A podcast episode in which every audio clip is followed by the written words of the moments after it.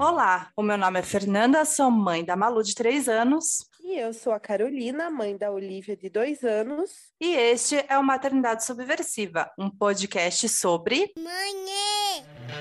Sobre maternidade real. Olá, hoje vamos falar sobre Made, uma minissérie dos Estados Unidos que está na Netflix, tem 10 episódios com aproximadamente uma hora cada, a série ela é baseada em fatos reais.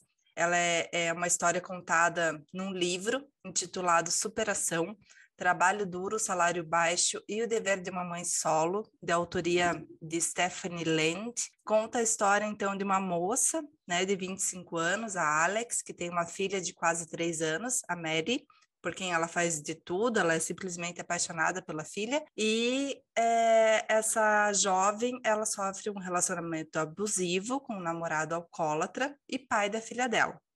Então a série ela começa com ela saindo de casa depois dele explodir, né, passar ali dos limites com ela. A partir disso, várias coisas vão acontecendo e vários temas vão sendo expostos no decorrer da história como, por exemplo, relacionamento abusivo, relacionamentos tóxicos, não só com o namorado, mas com outros personagens da minissérie, é, bipolaridade, precariedade, a falta de suporte da família, abandono parental, enfim, são coisas, são temas que a gente vai abordar um pouco mais para frente, alguns com mais ênfase. É uma série importantíssima, né? Eu não consigo assim nem imaginar como que deve ser viver tudo isso. E, em vários momentos eu chorei mesmo assim para me colocar muito no lugar da personagem e de tantas mulheres, né, que vivem relações parecidas e até piores. Então a personagem a Alex, né, não tem nenhuma rede de apoio, ela não tem formação, não tem qualificação, é totalmente dependente financeiramente, né, desse ex-marido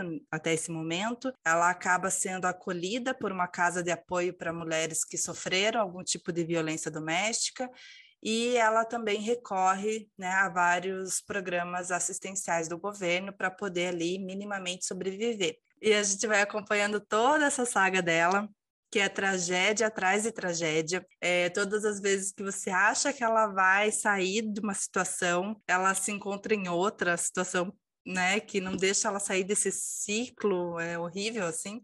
E é a realidade de muitas mulheres, de muitas mães solos, enfim. Caro, fala um pouquinho qual que é a parte que te impressionou aí do, da série. Bom, acho que tiveram várias, várias partes assim que mexeram muito comigo. A gente, enquanto mulher e enquanto mãe, a gente acaba tendo muita empatia por ela, né? E como você falou, a gente fica tentando imaginar como que ela se sentia naquelas situações.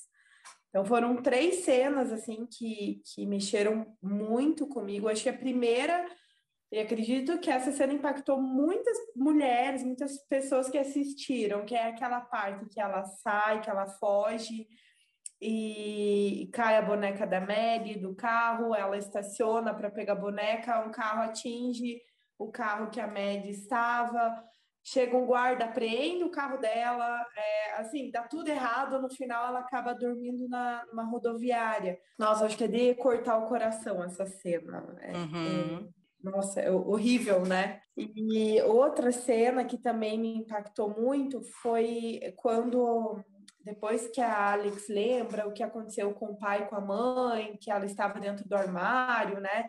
E, e que acontece com ela e com o Chan e a Maddie vai se esconder no armário e, e vem aquele filme na cabeça dela, né? E isso faz, acredito que tenha feito ali com que ela realmente desse aquele ponto final que precisava, que é muito difícil sair de um relacionamento abusivo. Uhum. E acho que o, e o final, assim, que eu me emocionei muito, é aquele finalzinho que ela tá subindo a montanha e ela tá falando como é difícil o percurso, é, mas o quanto vale a pena. É, é, começa quando ela tá ali na reunião falando do dia mais feliz para ela e ela relata, né, como seria aquele dia mais feliz que ainda e... não tinha acontecido, né?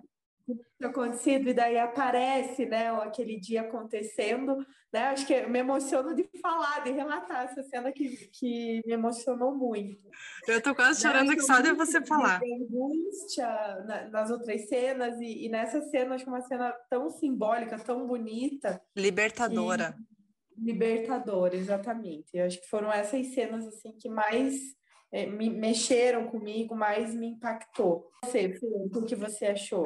Então, eu acho assim que é, essa do carro que você comentou dá uma aflição ali na hora por causa da situação e depois também de como que ela é usada contra a personagem pelo ex-marido.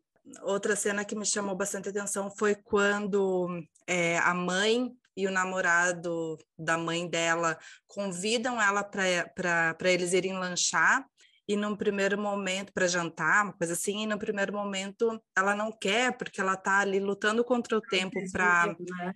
E ela fala que ela não, não tinha dinheiro, né? Ela fala que ela não tem dinheiro, ela fala que ela está ali correndo para poder preencher a papelada, para conseguir, eu acho que alguma assistência do governo, e ela precisa também da assinatura da mãe dela nesse momento, né? Porque ela corre o dia inteiro com a mãe dela para a mãe dela assinar, a mãe dela é, é é bipolar, mas não é diagnosticada. Enfim, mas ela corre com a mãe o dia inteiro, daí eles convidam ela para ir lanchar. Ela fala que não tem dinheiro, que, que não pode, mas ela acaba indo na lanchonete com eles. E, e daí no final os dois falam que ela que vai ter que pagar a refeição e ela fica indignada, assim, dela fala alguma coisa assim para a mãe dela: Puxa, né? Você é minha mãe, você não deveria fazer isso comigo. E daí a mãe dela pega e responde assim: Pelo menos eu nunca te perdi na justiça. Eu nunca... Ah, mas foi terrível, sim. Nossa, ela joga a culpa na filha, assim, total pela perda da filha na justiça. O sentimento que me deu nesse momento foi muita raiva da mãe dela, assim muita raiva. Falando da mãe dela, eu vi, estava vendo alguns relatos de, de, psicólogos comentando sobre isso, é, da possibilidade dessa mãe ter um transtorno de estresse pós-traumático por viver repetidamente relações de abuso, sabe? Uhum. Então, né, né, de, de, de, possivelmente ser, talvez, não, não sei se uma bipolaridade junto, mas é, de também ter esse estresse pós-traumático pelos pelos comportamentos que ela tem mesmo. Uhum, total. Outra cena assim que me chamou bastante atenção é quando o pai dela, que é, que abandonou ela quando ela era criança, né, e também é um ex-alcoólatra, ele presencia uma cena de violência, de abuso psicológico entre ela e o ex-marido, e ele não só não faz nada na hora, como ele uhum. naturaliza esse tipo de abuso quando ela pede para ele testemunhar em favor dela na justiça pela guarda da filha. E ele diz que não pode fazer isso com o genro. Então a gente observa que a naturalização do abuso psicológico, né, porque para ele o jeito que o genro trata a filha é normal, o pai é um abusador também. Total. E ele não aprendeu nada com o tempo, né? Assim, você observa isso também. Não, para ele é, é, assim, ele justifica a questão do abuso pela bebida, e sendo que não, né? Existem abusadores que, que são alcoólatras e abusadores que não são. E ali ele ele justifica esses comportamentos dele, né? É, ele... Por causa da bebida.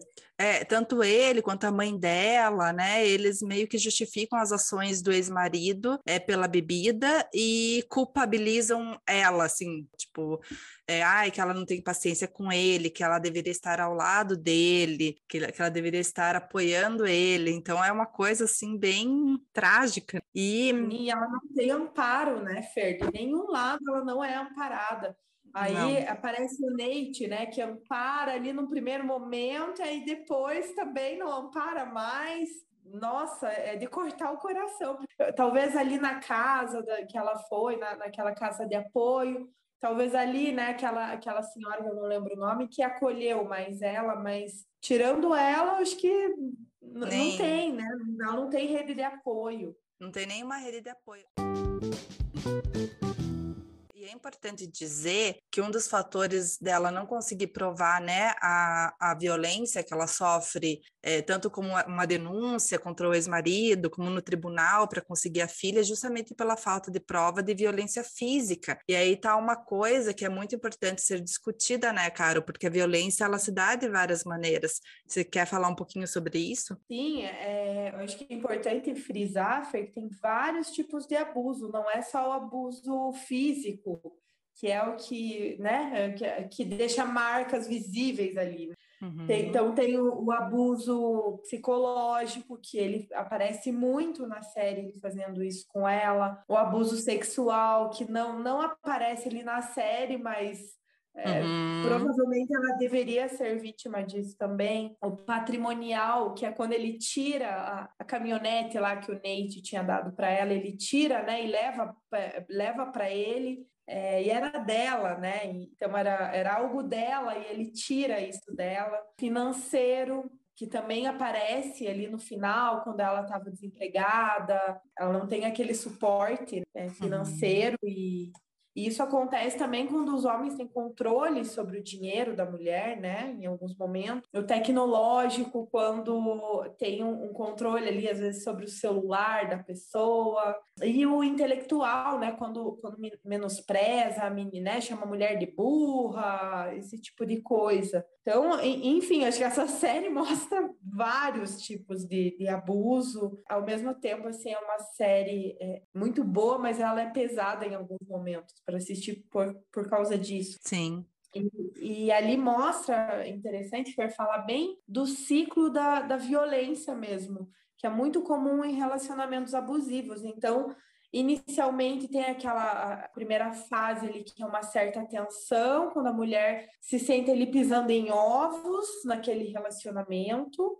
Depois tem a, a, fase da briga, que é geralmente quando as, as mulheres fazem as denúncias, é, acontece nessa fase. E depois tem a fase da lua de mel, que é quando o parceiro é, ele tenta compensar, ele agrada. E assim, geralmente é proporcional. Então, o, o, tipo de agressão que ele, que ele faz com a mulher, geralmente a lua de mel é é proporcional a essa agressão que ele fez. Então, quanto mais ele ele abusa, mais ele agride, mais ele tenta compensar na lua de mel. Então, por isso que é tão difícil sair, né? Até parece a, a senhora do abrigo falando da Daniele, que voltou para o ex dela, e daí ela até comenta que ah, que ela conseguiu sair, se não me engano, na sétima, no, sétima ou nona vez. Então, por causa desse ciclo. Então, é muito difícil quebrar realmente. E ela conseguiu e a mãe dela não conseguiu. Nossa, é bem isso. E como essas mulheres são julgadas socialmente também, né? Como há um julgamento do tipo, ai, não, não sai porque não quer, ai, porque se sujeita porque quer e tudo mais, mas não é isso. Tem vários fatores. Apanhar, né? A gente escuta coisas desse tipo tipo. Inclusive, mulheres que estão nesse relacionamento acaba minando a autoestima, a autoconfiança dela, afeta nível neurológico. É, então, assim, é um prejuízo muito grande e por isso que é tão difícil sair. Então, pensa, uma mulher que está sofrendo um abuso, no grau ali vão pegar que a Alex está sofrendo. Em alguns momentos, é, é ela se acha incapaz de sair de uma situação dessa. Uhum. Então, e é muito... muito permanecem, né? E é muito interessante isso que você falou, assim, de como que tem esse ciclo e me chamou bastante atenção no, na série também quando a Alex volta, né, para ele depois é, na, né, nessa segunda vez, e que ela vai perdendo essa autoestima, ela vai perdendo a, a vontade de viver, ela vai e daí ela vai se afundando, meio metafórico, assim, ela vai se perdendo ali no sofá, né? Como se ela estivesse se afundando lá, indo lá para o fundo do poço, para de repente dar um clique ali nela e ela, não, tá, tem que sair definitivamente desse lugar. Sim, é, bem... é, exatamente isso. Bom, e acho que tem ali a, a própria questão do, do, dela ser filha né, de um, de, um, abusador. Então, muitas mulheres acabam tendo como um modelo assim de, de relacionamento. Né? É, no sentido assim que é o que elas é, é, cresceram vendo aquilo, não, não tem tanta essa referência né, do que, que é bom, do que, que não é bom, é o que a mulher conhece. Uhum. Para ela é natural, né? Exatamente. Claro, não é regra, né? Mas acontece, em muitos casos acontece isso. E, e relata muito bem na série é, a questão do pai dela com a mãe dela. E por isso eu achei tão interessante aquela cena que acontece com a filha dela, a mesma coisa que aconteceu com ela, e aí ela percebe, preciso sair disso. Uhum. É, e tem uma outra cena que me chamou bastante atenção, que é quando a filha dela fica doente e ela não tem outra opção senão levar a filha dela para a creche. A creche não quer em, no primeiro momento, aceitar a filha, porque, enfim, ela está doente, e ela tem que sair para trabalhar, porque ela é mãe solo, ela não tem outra rede de apoio, ela não tem dinheiro para poder se manter com a filha, então a única solução é deixar na creche, ela implora para deixar a filha dela lá. E, né, e é horrível, a gente que é mãe sabe como é quando eles ficam doentes, a gente quer pegar a doença deles para gente, ainda que seja uma gripezinha, é, enfim. Então, essa parte me chamou bastante atenção, porque ela extravasa, né? De, logo depois de quando ela deixa a, a menininha na creche, ela entra no carro e grita e bate no, ali no volante do, do, carro, como uma forma assim de extravasar toda aquela, toda aquela angústia né, que ela está sentindo naquele momento. E observar isso é trazer também para a realidade né, de várias mães solos, é, de várias mulheres que não têm rede de apoio e que passam por isso. E, então, se compadecer por essas mulheres e, enfim, eu achei bem. E essas mulheres que não têm voz, né? Elas não falam, elas se... você vê várias, até ao nosso redor, a gente observa várias mulheres que suportam vários abusos, e não só abusos, né? Mas assim, o cansaço mesmo do dia a dia e, e aguentam caladas. Então, é, essa essa outra parte, assim, essa outra cena que, que me chamou também muita atenção na, na série. E a atriz que faz o, a, a, Alex, né, eu acho ela maravilhosa, assim, porque ela interpreta muito bem, ela se expressa com o olhar dela o tempo inteiro, assim, né? O rosto dela expressa ali o desespero, o sofrimento, o sofrimento né? e tudo mais. Tem cenas, assim, que fazem a gente é, se colocar no lugar, assim, ainda mais depois que a gente tem filho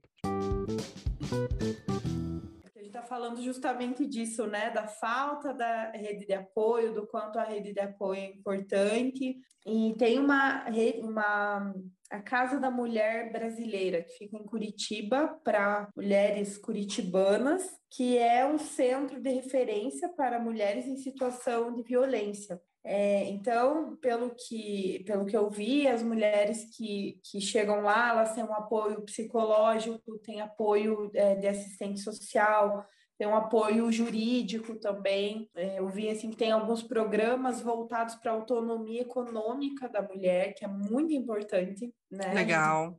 Ali na série. É, tem uma brinquedoteca para acolher as crianças. Então, eu acho que tem, é, claro que o ideal que seria que tivesse, acho que em toda a cidade, casas como essas, né, Fer? Uhum. Mas, enfim, Curitiba existe essa casa. Tem um perfil no Instagram é, de algumas psicólogas que trabalham exatamente com relacionamento abusivo. Então, é um Instagram muito informativo, fala é, acho que de, de, todo o ciclo do, do, relacionamento abusivo, traz muitas informações importantes, então tem inclusive um, um testezinho lá para a mulher fazer, se ela se enquadra ou não no relacionamento abusivo. Olha só. Então, é, arroba não era amor, é, com um A só, né? Não era amor, tudo junto, underline, que é muito legal, eu acho que vale a pena as pessoas seguirem, é, porque traz muita informação. Eu vou, a gente vai colocar depois lá no nosso perfil do Instagram, da Maternidade Subversiva,